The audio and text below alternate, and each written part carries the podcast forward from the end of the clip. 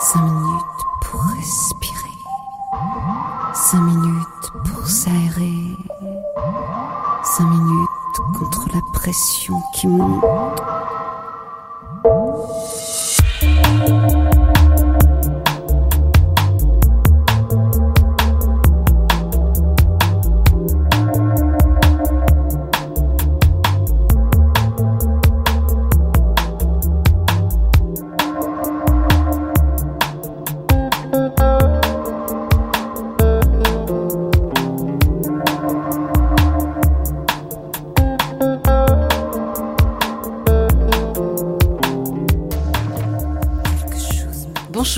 Vous êtes sur Aligre FM 93.1 à Paris dans Respiration.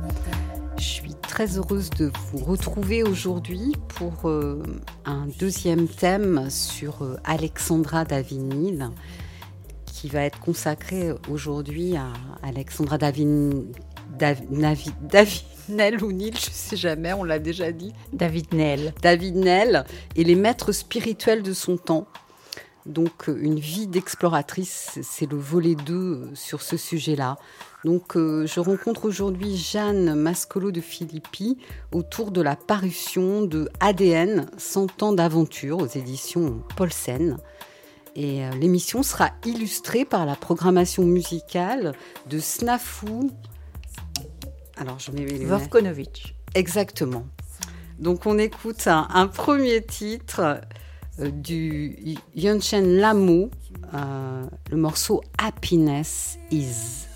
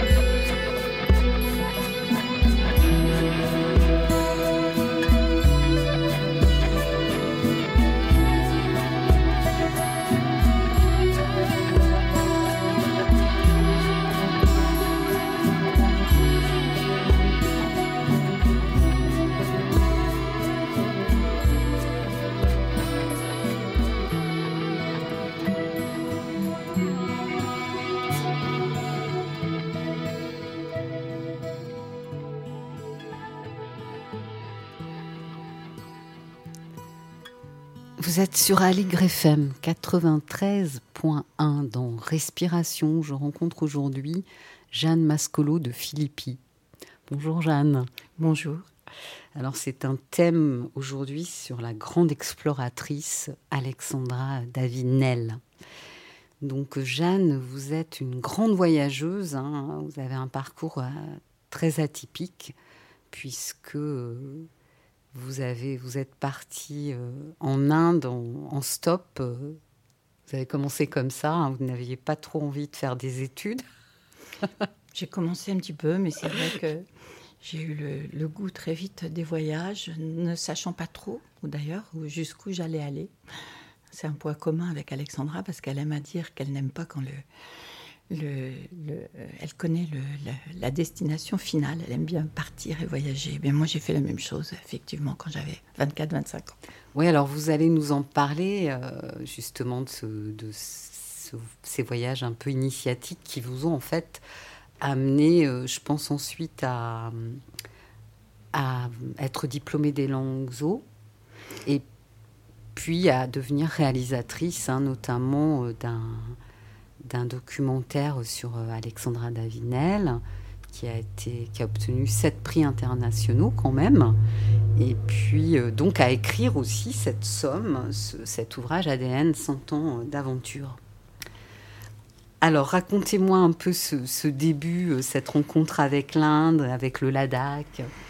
Effectivement, je me suis retrouvée, pour faire court, une fois que je suis arrivée en Inde, j'étais accompagnée de, de, mon compagnon de l'époque qui rêvait d'arriver en Inde. Et nous y sommes arrivés et là, très, très fortuitement, nous avons été amenés à rencontrer euh, les Tibétains exilés en Inde. Et ça a été là une première euh, rencontre décisive et qui va être déterminante pour la suite parce que j'ai découvert un, une, un peuple et des gens euh, merveilleux. Et quand, enfin, je vais faire court, mais quand je suis rentrée un an après en, en France, c'était le début des voyages que l'on commençait à faire par là-bas et organiser. Et donc, euh, je me suis retrouvée contactée par Nouvelle Frontière pour, car j'avais l'expérience euh, des voyages, et bien d'accompagner le premier groupe au Ladakh. Voilà. Et en, comme hiver, en, en hiver. En 76, quand la, la, la l'aviation, la, euh, les avions euh, de ligne intérieure indiens sont arrivés jusqu'au Ladakh. Et donc, ça a été euh, là, franchement, une découverte formidable. C'était tellement étonnant entre les, les paysages, les lieux, que là, je me suis dit, bien voilà, c'est ce que je vais faire. Et j'ai continué à, découvrir l'Himalaya à ce moment-là, mm-hmm. en femme de terrain, c'est-à-dire mm, mm. en, marchant, parce que c'était des trekking, voilà, ah en arpentant. Il n'y a pas trop d'autres possibilités là non. Et je me suis découvert une véritable passion mm. euh, pour ces régions. Et donc, c'est comme ça que petit à petit, ben, je suis arrivée jusqu'au Tibet, puisque le Tibet a ouvert euh, une dizaine d'années plus tard. Et, que j'ai eu envie de découvrir aussi ces régions-là. Et là, à ce moment-là, eh bien, il fallait, pour le coup, en Inde, on parlait anglais absolument partout, mais au Tibet, pas du tout. Et c'est là que j'ai eu envie, entre chacun de mes voyages, de m'inscrire au Langso pour apprendre, découvrir euh, plus de la civilisation tibétaine et surtout apprendre un peu du langage parlé pour communiquer avec les gens. Voilà. Oui, et en cela, vous, êtes, dans les pas déjà d'Alexandra Davinel, puisqu'elle aussi a fait l'effort d'apprendre la langue pour entreprendre ses grands voyages. Et euh, donc, euh, on en vient à, elle. Et euh, moi, j'ai choisi cette thématique sur ses rencontres avec les maîtres spirituels de son temps, hein. mais on va quand même dire en dire, dire quelques mots sur son parcours assez singulier d'une femme résolument moderne. Hein. Donc, au début, elle est, elle est chanteuse. C'est ça. Enfin, c'est le, le seul diplôme qu'elle va avoir à l'époque. Hein. Il faut rappeler qu'elle est née sous le Second Empire. Elle va décéder à 101 ans après mai 68. Donc mhm. elle a vraiment traversé un siècle et un siècle important d'épisodes et de, et de politiques euh, diverses. Et donc, contrairement à ce que l'on pense, euh, elle n'est pas, elle est pas si euh, touche à tout ou éparpillée que cela. Elle a mm. un parcours très très cohérent euh, vu l'époque et le contexte historique et donc elle sort euh, à, 20 ans avec un diplôme du conservatoire euh, royal de Bruxelles, un diplôme de musique et de premier chant. Donc c'est la, la, seule chose qu'elle sait faire et à l'époque quand on était une femme de son âge, eh bien, on était destiné à, à, à reprendre en l'occurrence pour elle, l'affaire, la petite boutique de mercerie de, de, sa mère, et puis euh, de fonder un foyer. Et elle n'en avait nullement envie. Elle avait déjà cette envie euh, terrible. Elle, se ressentait comme un esprit libre. Elle avait déjà fugué plusieurs fois. Mm. Et elle avait une avidité, une soif de connaître. Entre autres, justement, euh, les religions. C'était tout à fait étonnant. Et donc, elle a voulu s'émanciper très vite euh, de tout ce carcan euh, dans lequel euh, on, mettait les femmes de l'époque. Et elle s'est dit, eh bien, je vais gagner ma vie avec ce que je sais faire, c'est-à-dire avec le chant. Voilà. Et elle a commencé à, à tourner, mais c'était difficile. Et comme elle souhaitait aussi écrire, elle s'est en même temps qu'elle pratiquait le chant et qu'elle tournait en, Europe, eh bien, elle commençait à écrire. Euh, et elle, elle, était d'avant-garde parce que elle écrivait des, les premiers papiers. Euh, le journalisme venait de naître, tout juste. Oui, et donc on découvre que c'est quand même une femme extrêmement féministe, puisque elle est pour l'union libre, qu'elle est, elle, elle, elle, souhaite être indépendante économiquement. Euh, donc chanteuse journaliste, vous l'avez dit, elle est également franc-maçonne. Et une petite anecdote qui m'a vraiment étonnée dans votre ouvrage, qui est tellement bien euh, détaillée, c'est qu'en fait, avant Alexandra, il y avait une autre femme qu'elle a euh, d'ailleurs rencontrée, je crois, hein, Elena Blavatsky, c'est ça. Alors, elle n'a pas rencontré Elena Blavatsky parce qu'elle est décédée euh, juste avant qu'elle elle-même ne devienne théosophe, mais elle a rencontré celle qui a pris la relève de Blavatsky, qui s'appelle Annie Besant, et qu'elle va ensuite rencontrer de nouveau en Inde. Et c'est à travers cette société que Blavatsky a fondée euh, à New York euh, en 1870 que cette société théosophique qu'elle va intégrée à Londres, où elle est partie pour étudier non seulement les textes orientaux, mais aussi pour découvrir euh, plus de la théologie, elle va devenir théosophe au sein de cette société. Ensuite à Paris, et elle va pénétrer un, un, monde et surtout elle va comprendre que ce monde de, de gens qui euh, recherchent à comprendre les religions du monde, c'est le, c'est le principe de cette société théosophique, c'est de vouloir dire qu'il y a, euh, il y a euh, une histoire mondiale autour des religions et qu'il y aurait une, une, une religion primordiale qui présiderait à tout cela.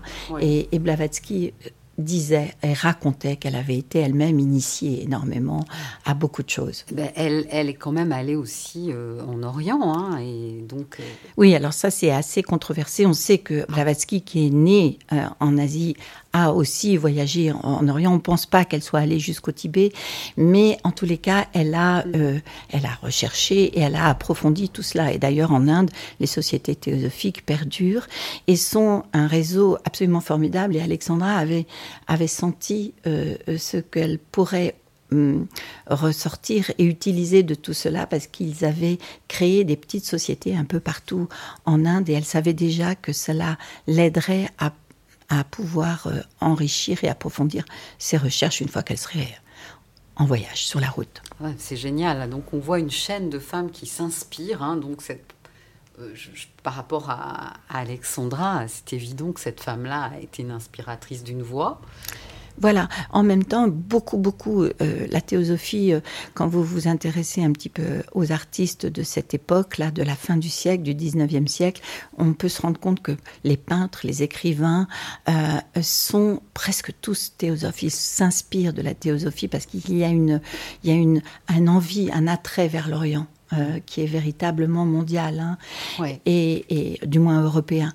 Et donc, euh, elle, en même temps, euh, beaucoup d'écrits et même critiquent en disant que cette recherche d'ésotérisme va beaucoup trop loin et qu'il y a des interprétations qui sont fausses. Donc, Alexandra maintient toujours une petite distance malgré tout avec cela. En revanche, ses rencontres avec les femmes féministes sont très importantes euh, de l'époque. Super. Alors on va faire une petite pause musicale avec ce magnifique morceau euh, de la programmation, alors je vais dire de Snafou, comme ça euh, je prendrai aucun risque. Donc c'est Lama Guillaume et Jean-Philippe Riquel, qui est un musicien que j'aime beaucoup. Donc on va recevoir ce Rain of Blessing. Lama Gourmet. Lama Gourmet.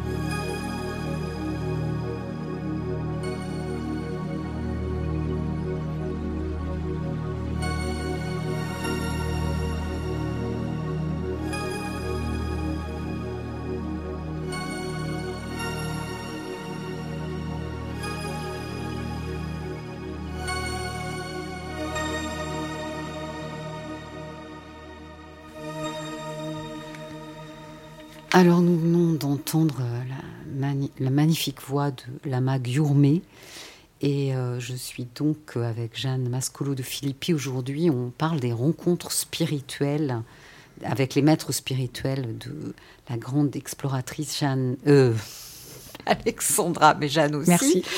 Alexandra Dainel. Donc Jeanne, parlez-nous un peu d'une première rencontre importante qui se passe à Bénarès. Oui, c'est, on est en 1894 et Alexandra part pour son premier euh, grand voyage euh, en Inde. Elle a vraiment envie de, de, de, rencontrer euh, les, les, textes hindous, de mieux approfondir cette, cette philosophie, beaucoup plus que cette religion. Et elle qui la rend curieuse, c'est le fait que en, Europe, euh, euh, les, les, sages, les penseurs euh, ont disparu et on les étudie dans des textes. Et elle sait qu'en Orient, les transmissions des philosophies et des, et des enseignements sont toujours vivants. Et donc, elle sait qu'elle peut rencontrer ces sages qui continuent de, vivre de manière euh, souvent ermite, reclus, mais qui transmettent et qui ont des disciples. Et c'est ça dont elle a envie, euh, plutôt que de s'asseoir sur les bancs de l'université. Donc, elle part et elle va à Bénarès, car Bénarès, c'est la ville, on le sait, c'est la ville sainte euh, où on va le plus parler et évoquer cette philosophie hindoue qui repose sur cette notion de karma qui est tellement importante et qui est une histoire de, de, responsabilité de ses actes. Et puis surtout on évoque la mort d'une manière euh, euh, comme un épisode de la vie voilà. Et elle a besoin de, de trouver des réponses à toutes ces questions existentielles qu'elle se pose. Et elle va les chercher longtemps. Et euh, elle finit même par être un petit peu déçue en se disant mais on dirait que tout ça c'est un peu du, de la mise en scène. Elle, elle ne trouve pas de profondeur. Et un jour elle va pousser la porte. Elle le récite. Elle le raconte très bien dans un récit qui s'appelle l'Inde où j'ai vécu. Elle va pousser la porte d'une, d'un, petit, d'un petit ermitage et elle va tomber sur un, vieil ascète qui est assis en tailleur complètement nu avec juste un petit pagne autour de la, de la taille dans un magnifique jardin de roses. Et cet ascète dont elle a peut-être entendu parler car il est le maître de, de gens qu'elle a rencontrés s'appelle Swami euh, Bhaskar Ananda et elle aime à dire que c'est véritablement là qu'elle a eu sa première expérience euh, de transmission importante. C'est son premier maître.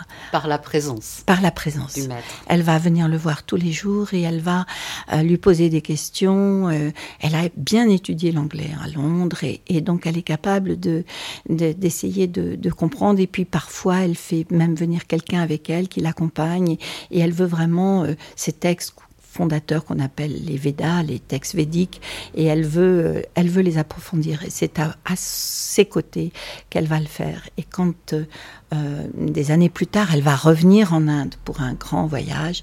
Elle va tout de suite rechercher là, à Bénarès, évidemment, euh, la présence de, de ce maître qui malheureusement est décédé. Euh, et elle va apprendre, elle va trouver ce jardin de roses envahi et elle va rencontrer le disciple qui continue de, de, de d'offrir au temple sur les cendres de, donc, de, du maître et elle va lui demander euh, d'apporter des offrandes chaque année en son nom. Voilà. Magnifique. Alors avant d'aborder euh, cette rencontre essentielle avec le Panchen Lama, euh, elle a rencontré évidemment beaucoup d'autres figures spirituelles importantes. Donc il y a eu celle qui deviendra la mère Hein, qu'elle avait connu à Paris, je crois. Oui, alors là, elle connaît, oui, là, on est plus dans le monde, justement, de, euh, on remonte un petit peu en arrière, dans le monde de la théosophie et tout ça. C'est, euh, il y a beaucoup de gens qui s'intéressent à, à l'ésotérisme, à l'orientalisme. Et donc, à, avant de partir pour son grand premier voyage en 1911, elle va être à Paris pendant quelques mois auparavant et elle va rencontrer euh, monsieur et madame Richard. Et, et donc, euh, on fait tourner les tables, on s'intéresse au spiritisme. Mhm. Et elle vient les, les rencontrer une fois, par, une fois par semaine. Et cette femme, qui s'appelle pas encore la mère, va euh, lui euh, conseiller, lorsqu'elle sera en Inde, de s'arrêter à Pondichéry pour rencontrer un grand maître euh, qui qui est le, philosophe et le grand maître Aurobindo. Et elle, cette femme, va l'année suivante partir elle-même en Inde, quitter son mari, Paul Richard, et devenir la compagne de Robindo, que lui-même surnommera la mère et qui va être à l'origine non seulement du grand ashram de, de Robindo qui existe toujours à, l'heure actuelle à Pondichéry, mais aussi de cette ville utopique que l'on appelle Auroville. Donc euh, c'est vrai que c'est une rencontre euh, d'importance pour, euh, pour Alexandra, mais qui, qui n'aura pas suite. Elles vont, elles vont continuer à s'écrire un petit peu, mais pas, pas davantage. Chacune avant, suivra son chemin. Voilà. Alors donc le tournant décisif, euh, et ça je l'ai pris dans votre ouvrage, hein, fin mars 1912, elle part pour le Sikkim. C'est ça. C'est-à-dire qu'elle est arrivée en Inde pour continuer à approfondir ses textes hindous et elle va se retrouver très vite euh, euh, confrontée au bouddhisme parce que le bouddhisme est né en Inde et elle va rencontrer, euh, ça l'intéresse aussi évidemment beaucoup, euh, les deux sont liés, hein, puisque Bouddha est né en Inde et que, le bouddhisme s'est d'abord diffusé en Inde. Et elle va, euh, en étant, en voyageant à Calcutta, elle va rencontrer des résidents britanniques qui vont lui parler et lui évoquer la présence au Sikkim, dans un petit État qui se trouve au nord de l'Inde, hein, qui n'est pas encore intégré à l'Inde à cette époque-là. Un petit, euh, il est sous protectorat indien, c'est un petit royaume himalayen, et euh, on va lui parler de la présence du 13e Dalai Lama, qui est le chef, on l'appelle à l'époque le pape des Tibétains, mais il est en exil. Mmh. Il est en exil car il y a déjà eu une invasion chinoise. Donc, euh, ce 13e Dalai Lama s'est réfugié à Kalimpong, aux marches du Sikkim. Et ça donne des idées à Alexandra, qui, comme je vous l'ai dit, est une journaliste déjà d'avant-garde, qui a déjà compris ce qu'elle pouvait tirer de, rapporter à chaque fois des éléments euh, euh, tout à fait euh, inédits et originaux. Et elle décide d'être la première femme occidentale à rencontrer et à aller interviewer ce pape des Tibétains. Voilà qu'on appelle océan de sagesse. Alors on écoute une musique du Sikkim.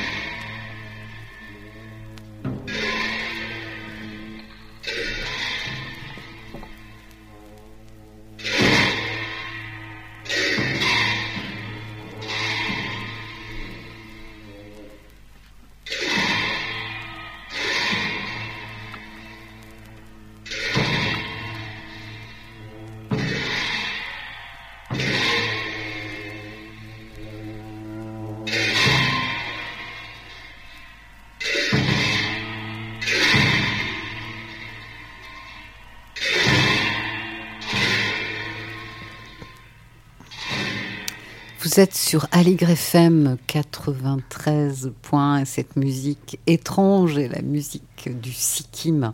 Donc vous êtes dans Respiration et je suis en compagnie de Jeanne Mascolo de Philippi. Et euh, je voudrais rectifier, euh, tout à l'heure j'ai parlé d'une rencontre essentielle d'Alexandra Davinel avec le Panchen Lama, mais c'était le Gom Shen de la chaîne, ce qui est très différent. Donc on en revient aux rencontres spirituelles d'Alexandra Davinel.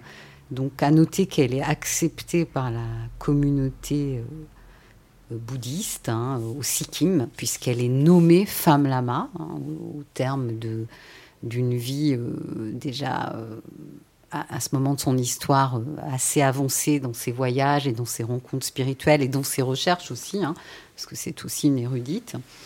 Et là, j'aimerais vous entendre, Jeanne, sur cette rencontre fondamentale pour elle au niveau de son développement spirituel avec le, le Gomchen de la chaîne.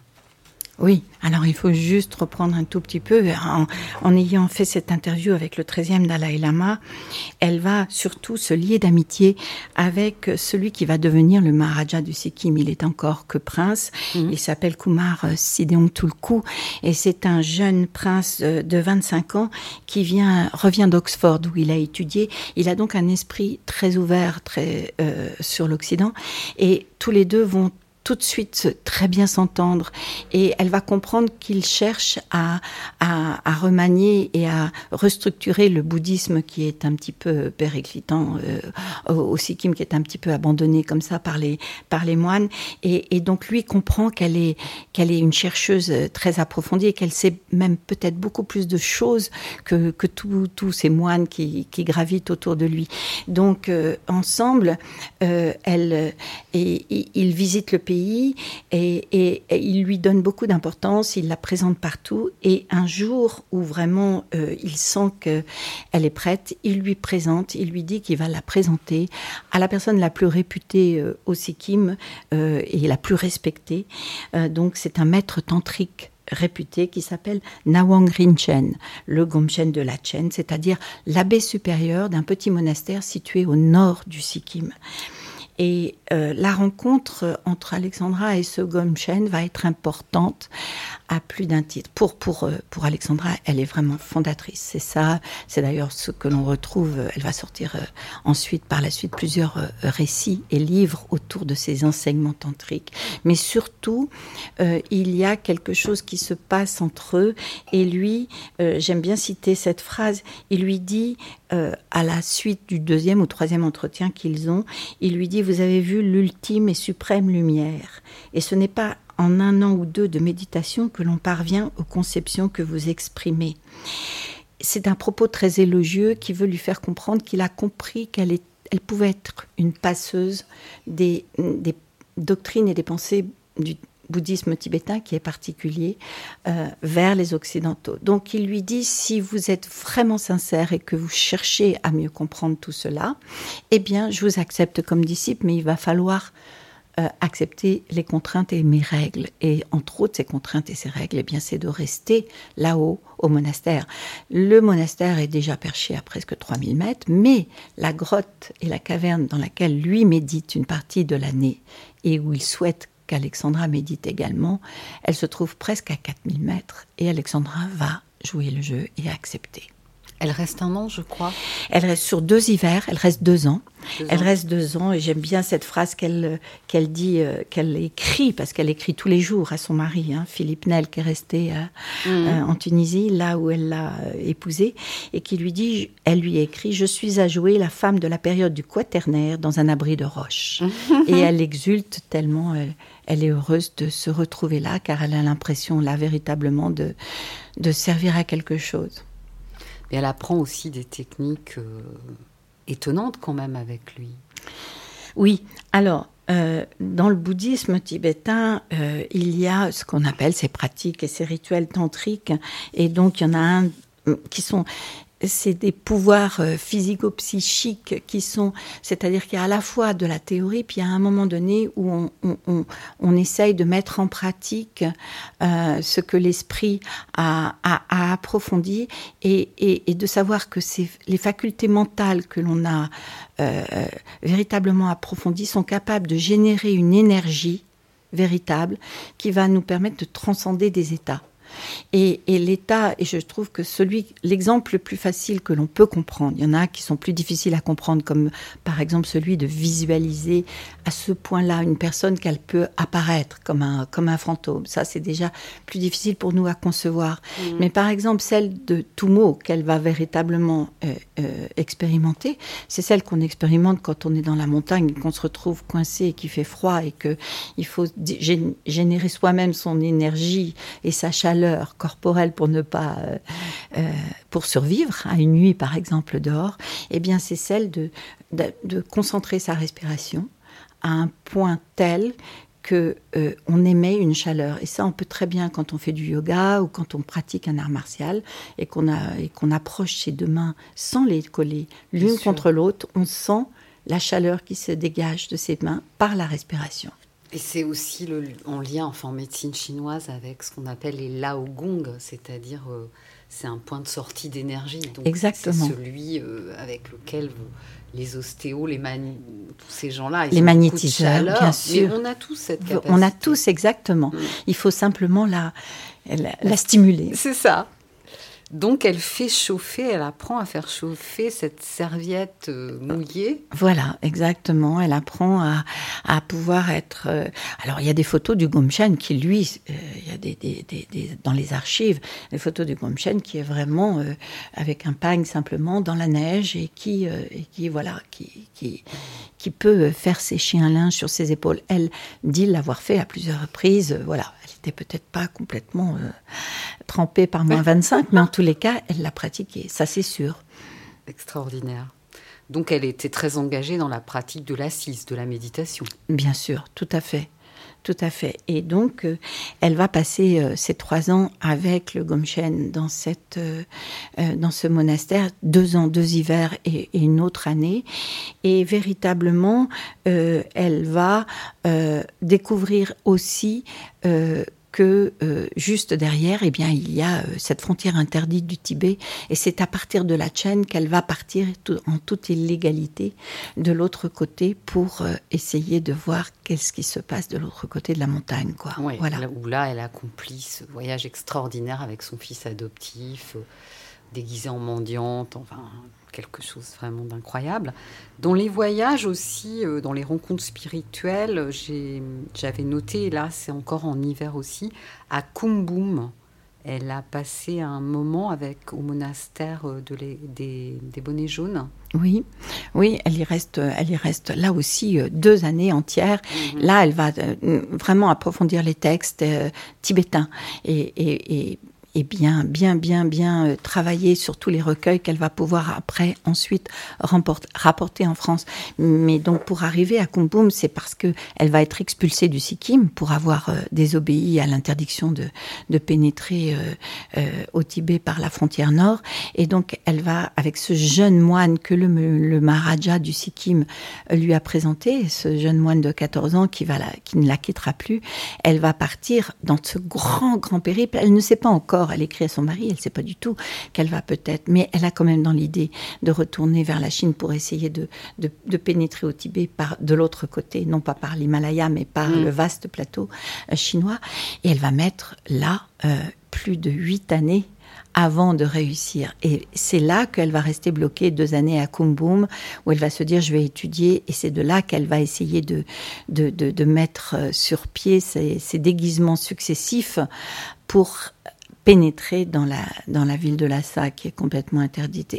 Et, on peut faire un lien avec tout ça, c'est-à-dire dire que euh, on découvre maintenant à travers tout, toutes les archives inédites que l'on retrouve au fur et à mesure euh, à Digne, dans la maison où elle a vécu, que euh, c'est vraiment ce rôle de, de elle met en scène sa vie aussi, elle, depuis qu'elle est cantatrice. Elle adore se mettre en scène, elle adore. Et pourquoi elle a réussi Tout souvent, les gens demandent mais comment elle a pu réussir alors qu'il y a eu tellement de tentatives, tellement d'hommes euh, d'Europe, de différents euh, euh, pays ont essayé de pénétrer dans la salle, des missions scientifiques, des missions géographiques et n'ont jamais réussi. Elle, elle réussit pourquoi? Parce qu'elle va justement accepter d'endosser ce rôle de mendiante qui ne dit jamais un mot, qui ne fait que psalmodier, qui vit comme les pèlerins de là-bas et qui vit avec son jeune, euh, son jeune homme qu'elle n'a pas encore euh, adopté, mais qui est son jeune fils, qui passe mhm. pour son jeune fils. Et comme elle a vécu pendant euh, des mois en retraite avec son Gomchen, eh bien, elle est tout à fait capable de, de, passer des mois à pérégriner. Et donc là, elle ne, personne ne la remarque parce que elle est la, la mendiante qui va se rendre en pèlerinage à Lhasa. Et ça, c'est pourquoi elle réussit? Eh bien, c'est parce que elle a en elle ce goût aussi pour le déguisement, la mise en scène. Puis elle est très persévérante quand même. Bien hein, sûr. Parce que, comme vous le dites, euh, ça n'a pas été le premier voyage. Alors on fait une dernière pause musicale. Euh, dont, avec euh, un titre bien sûr inspiré. Hein. Il voyage en solitaire, la chanson de Gérard Mancé, interprétée ici par Alain Bachung.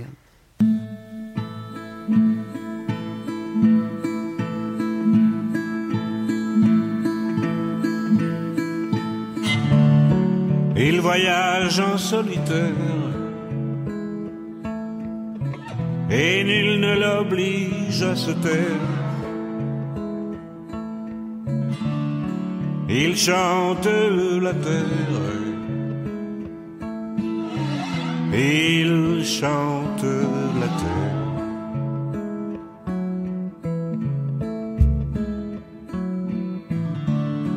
Et c'est une vie sans mystère qui se passe de commentaires pendant des journées entières. Il chante la terre. Mais il est seul un jour, l'amour l'a quitté, s'en est allé faire un tour l'autre côté d'une ville où il n'y avait pas de place pour se garer.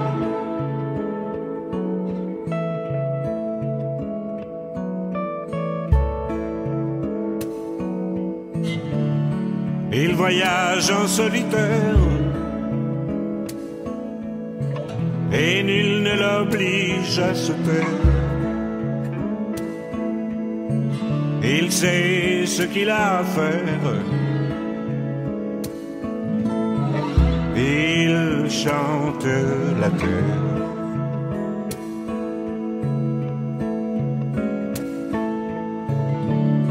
Il reste le seul volontaire. Et puisqu'il n'a plus rien à faire, plus fort qu'une armée entière, il chante la terre.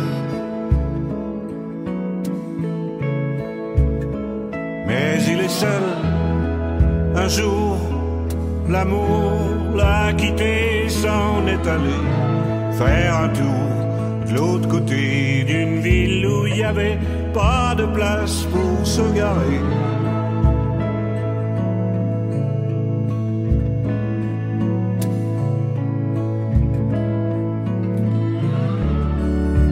le miracle en somme. C'est lorsque sa chanson est bonne. Car c'est pour la joie qu'elle lui donne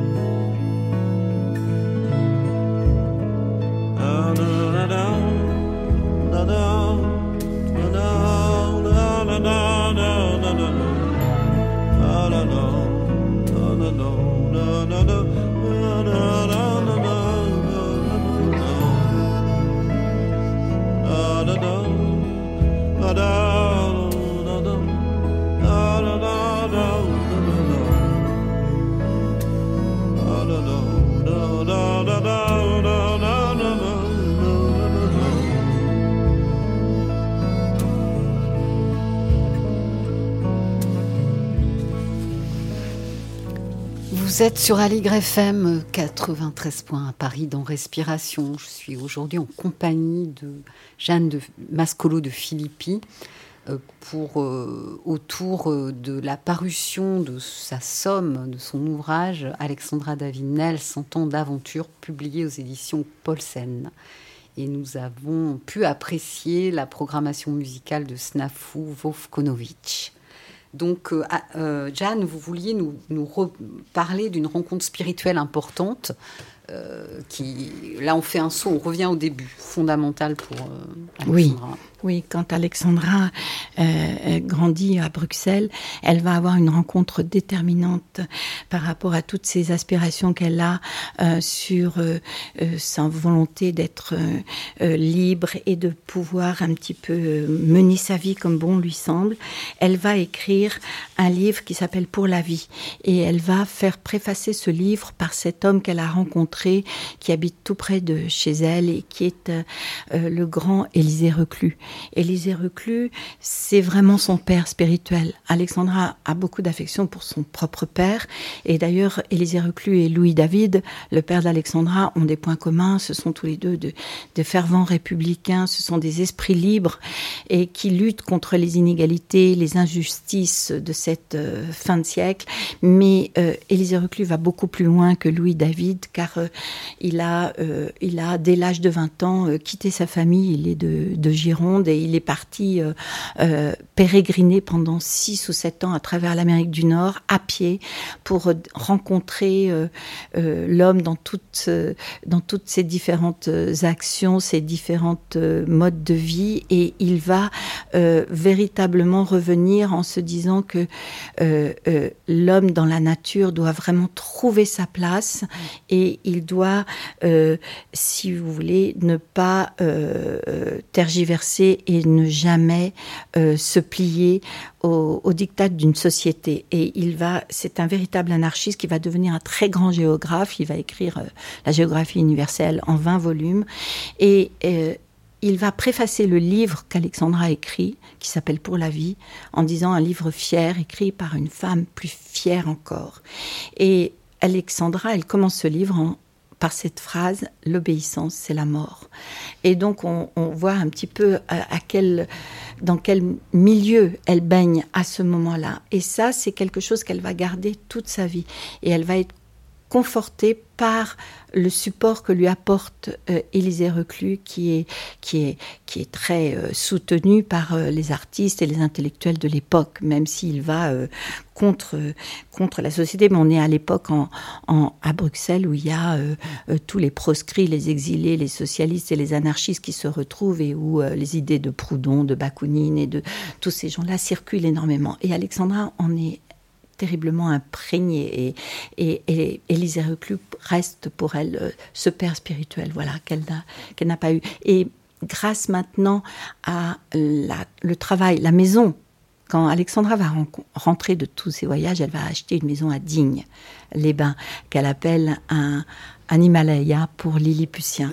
Et elle va vraiment se poser avec son, son jeune fils là, adoptif, là, et elle va là mener la vie d'écrivain qu'elle a toujours rêvé de, de, vivre. Et jusqu'au dernier jour de sa vie, presque, elle va écrire. Et c'est vraiment, c'est ça, son écriture, c'est une envie de, de, de, de, de raconter, de, de, rendre compte de ce qu'elle a vécu, parce qu'elle elle met ça en avant tout comme Élisée Reclus lui avait dit, il faut, il faut vivre et expérimenter, tout comme le Bouddha dit, euh, il faut vivre et expérimenter par soi-même les choses, euh, tout comme la philosophie hindoue euh, a pour principe de voir, ensuite d'interpréter, de, comprendre l'interdépendance des choses et de, de se battre contre l'ignorance, eh bien, elle va faire ça toute sa vie et ayant vécu 100 ans, eh bien, il y a énormément d'archives, de documents qui n'ont pas encore été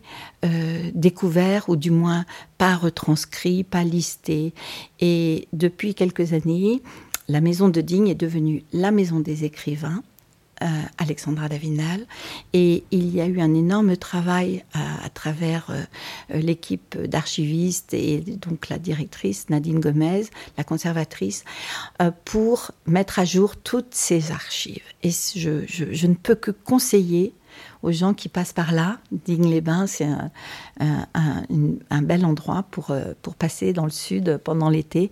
Et la maison, c'est un formidable parcours pour euh, découvrir, comprendre. On a, ils ont restitué complètement l'atmosphère de la maison telle qu'elle était à l'époque euh, d'Alexandra, où elle y vivait.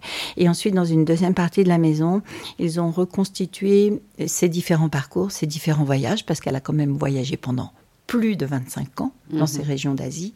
Et c'est ça la grande différence importante avec tous ceux euh, qui ont écrit sur l'Asie, sur l'orientalisme, sur, sur la tibétologie, c'est que Alexandra, c'est ce qu'elle voulait. Elle, elle est allée sur le terrain. C'est la, eh la seule personne qui a fait ça. Oui, et c'est, vous avez bien fait de revenir sur cette rencontre, hein, rencontre avec ce personnage euh, anarchiste hein, fondamental, parce qu'à l'époque, la condition de la femme au 19e siècle, là on est à la fin du 19e, début du 20e, c'est tellement euh, une catastrophe. Enfin, je veux dire. Euh, ah oui, oui, oui. Euh, la femme doit obéir à son mari. voilà. Alors, elle fait exploser une chape pour réellement se libérer. Hein. Voilà. Elle n'est pas la seule, mais elles sont, elles sont, elles sont rares. Mais et, et, et, j'ai envie de, de, faire remarquer que elle est très amie avec Marguerite Durand, qui, comme elle, a commencé cantatrice et femme actrice de théâtre et qui est devenue une grande journaliste et surtout qui a fondé La Fronde, qui est le premier journal écrit, rédigé, fabriqué entièrement par des femmes. Nous sommes en 1897 et Alexandra va faire partie euh, des femmes qui vont écrire dans ce journal. La Fronde va réussir à se maintenir pendant 7 ou 8 ans, euh, pas, pas, davantage, mais en tous les cas, c'est un, un, passage très important dans la vie d'Alexandra parce que c'est là qu'elle sait qu'elle elle deviendra journaliste elle-même et elle écrira. Mais à l'époque, euh, le journalisme, c'est les balbutiements et les femmes encore moins. Donc c'est une véritable révolution que de voir ces femmes écrire. Oui, et on voit bien que la, avoir un accès à sa créativité, eh ben, ces femmes artistes, ça leur a donné un élan euh, euh, important. Bien sûr. Hein, parce que finalement, lorsqu'on est un artiste, on n'obéit pas. enfin, je l'espère. on n'obéit pas trop, quoi. On essaye, en tous les cas, de penser par soi-même. On travaille sur sa propre matière. Ce qui est déjà une bonne occasion euh, oui. pour des femmes à cette époque-là qui étaient vraiment empêtrées dans un, un carcan social terrible. Tout à fait, tout à fait. Alors Jeanne, euh, vous, allez euh, parler nous un peu de votre actualité. Une minute. Qu'est-ce que vous nous préparez de beau là? Eh bien, euh, si, si tout va bien, parce que les, les, les régions d'Asie n'ont pas encore totalement toutes rouvertes. Je travaille, je participe avec une équipe à un projet de film qui va se tourner au, au Bhoutan à l'automne. Si tout va bien, nous allons accompagner euh, Mathieu Ricard, euh, qui euh, donc non seulement est un moine bouddhiste tibétain connu et reconnu, mais qui est aussi un très très grand photographe. Et, et, et donc, comme je connais moi très bien le Bhoutan, je vais accompagner l'équipe pour un tournage où euh, Mathieu va revenir sur ce bout de temps où il a vécu il y a déjà il y a une quinzaine, une vingtaine d'années et photographier euh, des lieux euh, qu'il connaît bien mais qu'il n'a jamais mis en, en, boîte, on va dire. Donc a priori, si le bout en rouvre, nous partons pour cette expédition au mois d'octobre. Très bien. Ben, un grand merci pour votre venue, hein. c'est pour votre expertise très fine.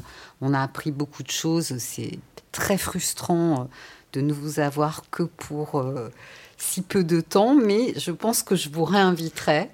Avec plaisir. Peut-être pour parler de ce documentaire. C'est très intéressant aussi.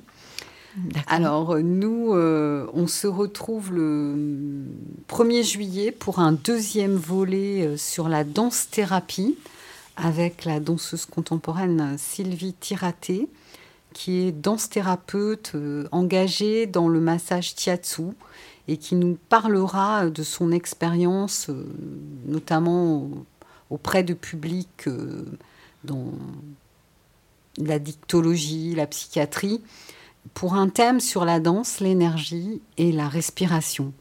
Un grand merci à Tom Morris pour euh, la prise de son aujourd'hui et je vous souhaite à, à toutes, à tous une très lumineuse journée. 5 minutes pour respirer. Cinq minutes pour s'aérer. Cinq minutes contre la pression qui monte.